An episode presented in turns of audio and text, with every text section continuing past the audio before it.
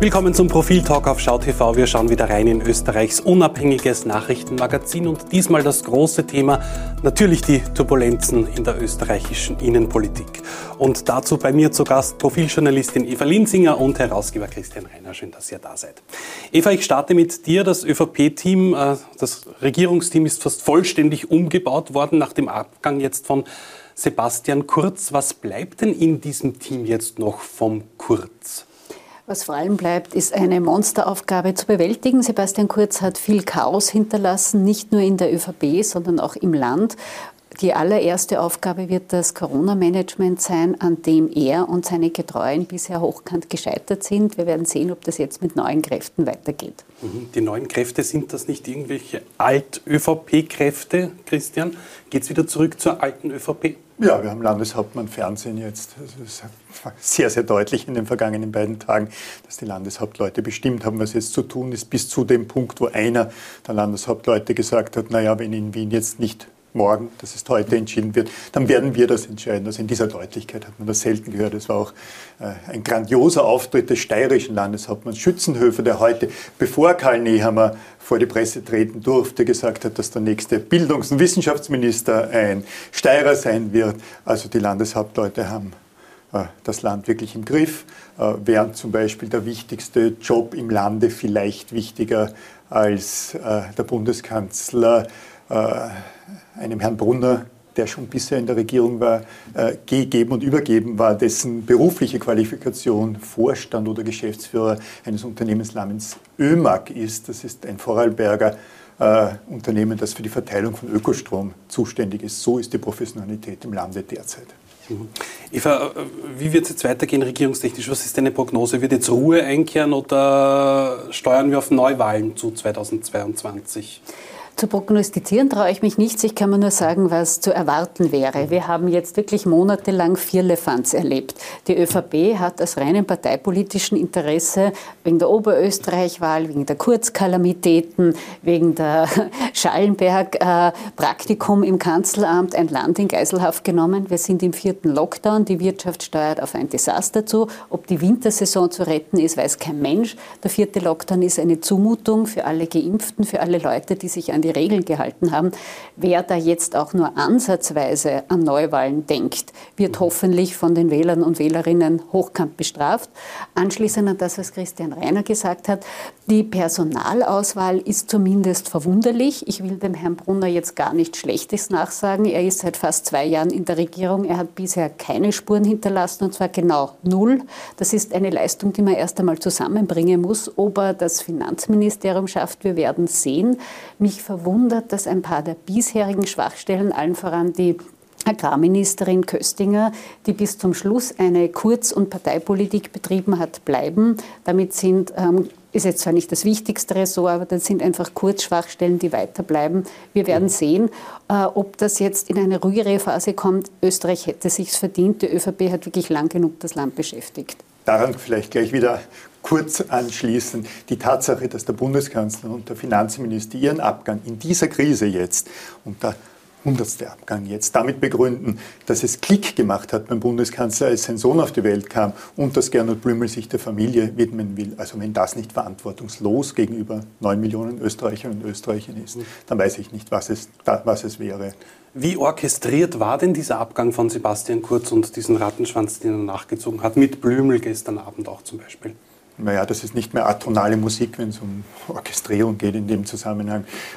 Persönlich habe ich ab dem etwas eigenartigen Facebook, möglicherweise auch Twitter-Eintrag von Sebastian Kurz vor einigen Tagen damit gerechnet, dass er zurücktreten wird. Auch dieser Eintrag, man kann es nicht anders sagen, er hat die Geburt seines Sohnes in einer Art, in einer Art Social-Media-Inszenierung äh, dargelegt.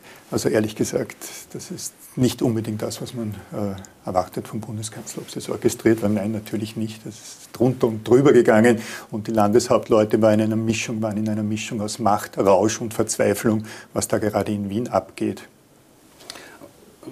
Inwiefern liegt jetzt der Ball bei den Grünen in puncto auch Regierungsarbeit, wie es da jetzt weitergeht, ob man sich da wieder zusammenrauft oder nicht? Am allerwenigsten, ehrlich gesagt, weil ähm, hätten wir vor zwei Jahren gesprochen, kurz vor Beginn der Regierung, hätten wir wohl gesagt, die Grünen mit ihrer Basisdemokratie, die wird es zerreißen, etc., etc. Was sich wirklich zum Erstaunen vieler bewiesen hat, trotz vielerlei Zumutungen und aus Sicht der Grünen ist der harte Migrationskurs eine Zumutung, ähm, haben sich die Grünen als stabiler Partner erwiesen. Sie spüren sich jetzt so richtig, also sie haben nicht nur zuerst geschafft, Sebastian Kurz mit Hilfe der Landeshauptleute Leute aus dem Kanzleramt zu drängen. Sie haben jetzt auch umstrittene Entscheidungen wie den Lobautunnel durchgesetzt. Ähm, die machen ihre Politik, die sie versprochen haben. Man kann das mögen oder auch nicht, aber aus Sicht der Grünen ist es konzise. Überraschenderweise sind sie bisher der stabilere Part in der Regierung. Ob die ÖVP jetzt wieder tritt fast, ob es Karl Nehammer der ein Politprofi ist, gelingt, das Ganze in ruhigere Gewässer zu steuern, ähm, werden wir sehen. Ich bin zumindest mal über die Minimalanforderung froh, dass nicht sofort von Neuwahlen gesprochen wird, sondern dass so äh, geplant wird, die Regierung fortzusetzen. Wie schätzt du die Arbeit von, von Karl Niehammer ein jetzt in den nächsten Wochen und Monaten? Wir werden sehen, er hat bisher einen äh, recht harschen Migrationskurs gefahren, soweit so gut, soweit die Linie. Es ist ihm das Kunststück gelungen, dass er im Gegensatz zum Beispiel zu Alexander Schallenberg, der eigentlich geschulter Diplomat ist, aber ein paar Mal verbal entgleist ist, als es um Flüchtlinge von Moria ging. Es ist ihm da gelungen, nie verbal zu entgleisen, sondern trotz harter Politik jetzt nicht durch Worte aufzuheizen. Er war bei den Terrorermittlungen umstritten, da hat er durchaus gravierende Fehler gemacht. Jetzt Jetzt werden wir sehen, ob es ihm gelingt, Kanzler zu sein. Das ist immerhin ein Staatsamt, kein Parteiamt. Und ob es ihm gelingt, Regierungsarbeit zu machen und noch einmal in dieser Corona-Krise jetzt endlich Politik zu machen und nicht da herumzutricksen und zu taktieren. Durchaus bei aller Achtung oder vielleicht etwas zu viel. Das Amt des Innenministers hat er wie Eva sagt, gar nicht so schlecht ausge ausgefüllt, nämlich die Mischung aus Härte, die notwendig ist in dieser Phase und dann dennoch der Kommunikation. Aber mir vorzustellen, dass Karl Nehammer jetzt auch der internationale Repräsentant bei der EU gegenüber den Staatsoberhäuptern der Welt ist, äh, das ist noch ein längerer Weg. Wird die ÖVP jetzt künftig wieder einen eher konservativen Kurs einschlagen und diesen populistischen Weg, den sie die letzten Jahre genommen hat, eher wieder abschwören? Ich weiß nicht, ob man es konservativ äh, nennen sollte, da ja bei äh, Sebastian Kurz bis auf die Zusammenlegung von einigen Krankenkassen, und das ist kein Kurs und auch nicht konservativ, wenig Inhalt zu bemerken war. Und nicht nur deshalb, weil es ständig Regierungskrisen gab und Corona, sondern weil Sebastian äh, Kurz schlicht keinen Kurs hatte. Er hat Macht um der Machtwillen betrieben. Äh, und dort, wo es geheißen hat, es würde einen anderen Kurs geben, also bei der Frage, welche Form von Politik im Hintergrund äh, betrieben wird, hat man ja gesehen, dass bereits von Anfang an, also ab 2017, wenn nicht früher, genau das gemacht wurde, was immer gemacht wurde. Also es wurde gemauschelt, es wurde verteilt und es wurde intrigiert. Insofern würde ich deine Frage damit beantworten, äh, welcher anderer Kurs und man darf nicht vergessen, nicht nur Sebastian Kurz und Gernot Blümel stehen im Zentrum von Ermittlungen der Wirtschafts- und Korruptionsstaatsanwaltschaft. Auch die ÖVP als Partei ist Beschuldigte. Das vergisst sie selber gern, aber auch da wird man sehen, wie sie als Partei aus diesem Verfahren herauskommt, was das für Spuren hinterlässt, was ihr wirklich vorgeworfen wird. Was auch gerne vergessen wird, ist, wenn man sich jetzt die Umfragen anschaut, die durchaus, durchaus konzise wirken und zweifellos nicht beeinflusst sind. Wir haben jetzt drei Parteien, die nicht sehr unterschiedlich groß sind, weil die FPÖ liegt jetzt wieder über 20 Prozent und SPÖ und, äh, und, und ÖVP nicht weit vorne weg. Also wir liegen bestenfalls so schlecht, wie wir lagen, als ein Herr Mitterlehner ÖVP-Chef war und äh, ein Herr Kern Bundeskanzler. Drei gleich große Parteien, die FPÖ mit einem extrem radikalen Parteichef, der äh, Menschenleben gefährdet, äh, gleich auf mit diesen anderen beiden Parteien. Auch da ist ein Erbe dieses Abenteuers, das uns Sebastian Kurz beschert hat. Mhm. Was braucht es jetzt in, den nächsten, in der nächsten Zeit? Was braucht auch diese Regierung, was braucht dieses Land, Eva?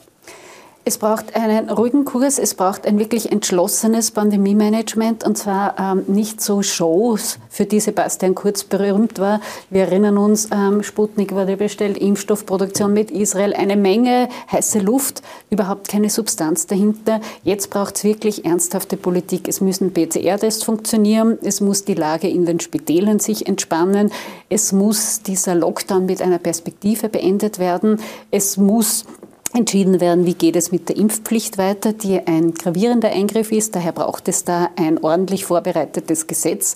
Es muss entschieden werden, all die Dinge, die schon seit langem erwarten, was passiert in der Pflege etc. etc. Kurz zusammengefasst, diese Regierung soll jetzt arbeiten und mit den Spielchen aufhören. Mhm. Gehen wir weg von einem Social-Media-Kanzler wieder hin zu einem Kanzler mit Substanz?